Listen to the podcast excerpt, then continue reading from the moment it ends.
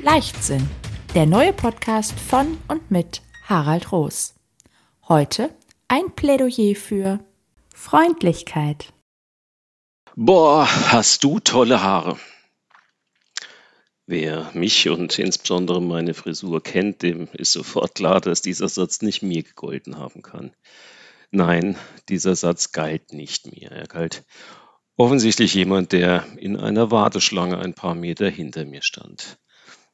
Als ich mich umgedreht habe und eine junge Frau gesehen habe, vielleicht so um die 20, dachte ich tatsächlich auch, wow, was für Haare.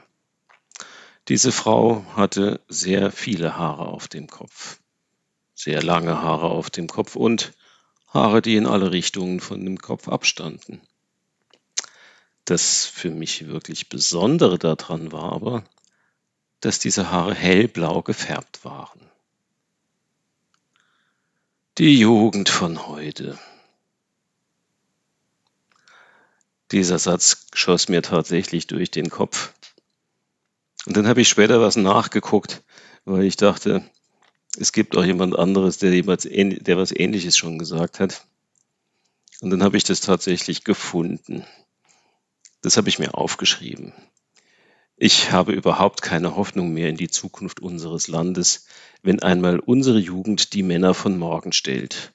Unsere Jugend ist unerträglich, unverantwortlich und entsetzlich anzusehen.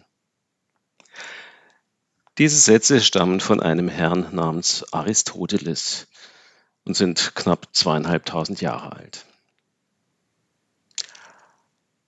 Also von daher war ich dann doch ganz gnädig mit mir bei diesem Gedanken, die Jugend von heute. Und gleichzeitig hat mich diese Begegnung oder dieses Erlebnis doch eine ganze Weile beschäftigt. Ich habe mich tatsächlich gefragt, bin ich nun schon einer von diesen hm, alten, weisen Männern, die in so einem starren Weltbild verhaftet sind und anhand von Äußerlichkeiten urteilen?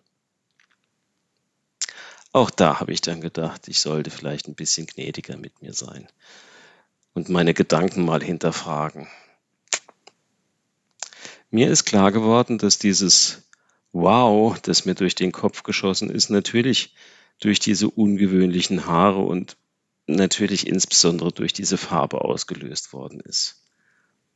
Aber mir ist auch klar geworden, dass dieses innere Wow darauf beruhte, dass ich so beeindruckt war von diesem Moment. Es gab so vieles, was mich in der Summe völlig überwältigt hat. Diese junge Frau lebt ganz offensichtlich ihren ganz eigenen Stil. Wenn ich das vergleiche mit dem, was mir so in meiner Generation in der Zwischenzeit begegnet, dann muss ich sagen, dass ich da doch sehr viele Uniformen finden. Es sind immer wieder die gleichen Outfits, die mir begegnen, immer wieder die gleichen Marken, immer wieder die gleichen Frisuren, auch die gleichen Figuren und Geschichten und Gesichter. Wo ist denn da eigentlich unsere Individualität geblieben? Diese junge Frau hatte auch so ein strahlendes Lachen im Gesicht, die war so unbeschwert, umwerfend, ansteckend. Auch da habe ich mich gefragt, wo begegnet mir das eigentlich in meinem Alltag noch? Dass jemand wirklich lacht, wirklich strahlt. Hm, eher selten. Schade irgendwie. Und dann auch noch diese Reaktion von der Frau auf dieses Kompliment.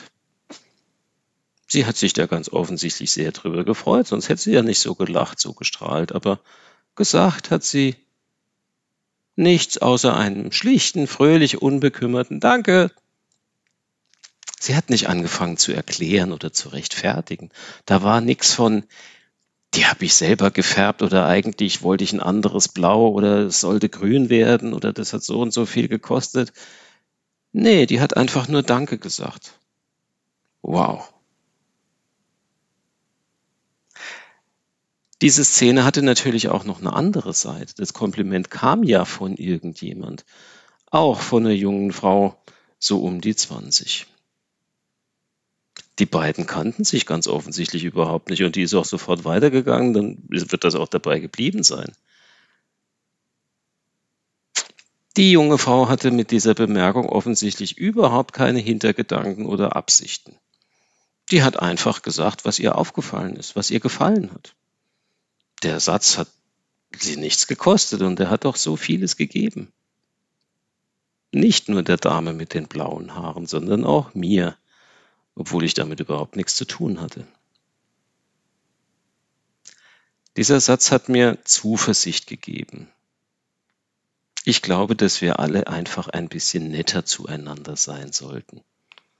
Was hindert uns eigentlich dran, einfach mal etwas auszusprechen, was wir an jemand anderem gut finden? Ist das so schwer, ein Kompliment zu machen?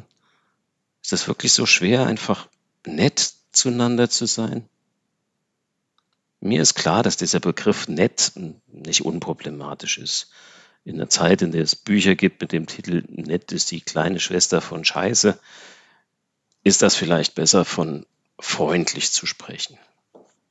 Naja, wie auch immer. Ich erinnere mich an einen Mandanten beim Begriff freundlich. Naja, den habe ich vor vielen Jahren mal als Strafverteidiger verteidigt. Und der war, sagen wir mal, anspruchsvoll. Ein Psychiater hätte wahrscheinlich von einer Persönlichkeitsakzentuierung gesprochen. Der war sehr, sehr fordernd und hatte ganz klare eigene Vorstellungen davon, wie diese Verteidigung zu laufen hat. Es war so ein bisschen wie bei diesem Witz von der Frau, die zum Friseur kommt und eine bestimmte Frisur haben möchte, aber einfach nicht die Haare dafür hat. Der Typ hat mich genervt und ich war im Grunde genommen total erleichtert, als der irgendwann ohne Abstimmung mit mir einen anderen Verteidiger beauftragt hat. Der Kollege, den er beauftragt hat, der war ein paar Jahre älter als ich und ich dachte, wahrscheinlich können die zwei ganz gut miteinander.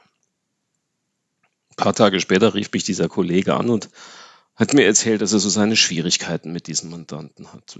Er hat sich beklagt über den Umgangston des Mandanten. Und hat mir erzählt, irgendwann hätte er zu dem gesagt, jetzt sind Sie endlich einmal nett zu mir. Ich bin doch auf Ihrer Seite, aber die Art und Weise, wie Sie mit mir umgehen, bereitet mir Stress. Und wenn ich gestresst bin, dann kann ich nicht gut denken. Und wenn ich nicht gut denken kann, kann ich Sie auch nicht so gut verteidigen, wie ich das eigentlich möchte. Ja, diese Sätze haben mich ganz schön beeindruckt. Hm, dummerweise hat sich in der Folgezeit dann gezeigt, dass der Mandant den Rat des Kollegen nicht angenommen hat und eben nicht nett zu dem war. Und der Kollege hat das Mandat dann niedergelegt. Er hat gesagt, ich ärgere mich doch mit dem hier nicht unnötig rum. Ich konnte das leider nicht. Ich konnte das Mandat nicht niederlegen. Ich war als Pflichtverteidiger bestellt bestimmten Situationen sieht unsere Strafprozessordnung vor, dass ein Beschuldigter einen Verteidiger haben muss, ob er ihn will oder nicht. Wenn das Gericht also einen Verteidiger bestellt, muss der auch seinen Job machen. Und es gibt nur wenige Konstellationen, in denen man als Verteidiger aus so einer Situation wieder rauskommt und von dieser Pflicht entbunden wird. Den Gefallen hat mir das Gericht leider nicht getan. Ich habe also weiterhin meinen Job gemacht und für diesen Mandanten gekämpft, obwohl er mit seiner Art nicht nur mir, sondern auch sich selber das Leben ja schwer gemacht hat. Das Gericht hat seinen Taten und seinem Auftreten auf seine ganz eigene Weise im Urteil dann Rechnung getragen. Möglicherweise wäre dieses Urteil etwas anders ausgefallen, wenn er etwas netter gewesen wäre, wenn er etwas freundlicher gewesen wäre. Strafurteile beruhen ja immer auf harten und weichen Faktoren. Das, was das Urteil am Schluss ausmacht, was die konkrete Strafzumessung letztendlich betrifft, ist nicht nur das, was einer gemacht hat, sondern es ist natürlich auch die Person von dem Täter. Strafzumessung ist keine Mathematik, in welche, das, welche Richtung ein Gericht die gesetzlich eingeräumten Spielräume ausnutzt, ist natürlich immer auch abhängig von emotionalen Faktoren. Jeder, der da was anderes sagt und denkt, der macht sich doch was vor. Aber es ist ja außerhalb der Strafjustiz auch nicht anders. Es gibt Menschen, die wir mögen und Menschen, die wir nicht mögen. Es gibt Verhaltensweisen, die wir mögen und andere Verhaltensweisen, die wir nicht mögen. Ja. Und wenn wir etwas nicht mögen, dann zeigt sich das natürlich auch entsprechend. Was wir aber letztendlich fast alle mögen, ist, wenn jemand freundlich zu uns ist, wenn jemand nett zu uns ist. wenn jemand was Schönes zu uns sagt. Das kostet doch nichts und kann so vieles bewirken. Also, ich habe beschlossen, in Zukunft auch mal auszusprechen, wenn mir etwas positiv in meinem Umfeld begegnet. Ich bin gespannt, wie sich das auswirkt, was das so macht und welche Reaktion das vielleicht aus, auslöst. Und zum Abschluss habe ich vielleicht noch einen kleinen Tipp, wie man mit Komplimenten umgehen kann. Auch das habe ich von der jungen Frau mit den blauen Haaren gelernt. Es reicht ein schlichtes Danke. In diesem Sinne sage ich jetzt mal Danke fürs Zuhören. Wenn dich nicht nur interessiert, was Harald in seinem Podcast zu sagen hat, sondern was er sonst noch mit und für Menschen tut, schau einfach nach auf seiner Website unter www.harald-roos.de findest du mehr zu seinen Seminaren und Coachings. Er freut sich auf dich.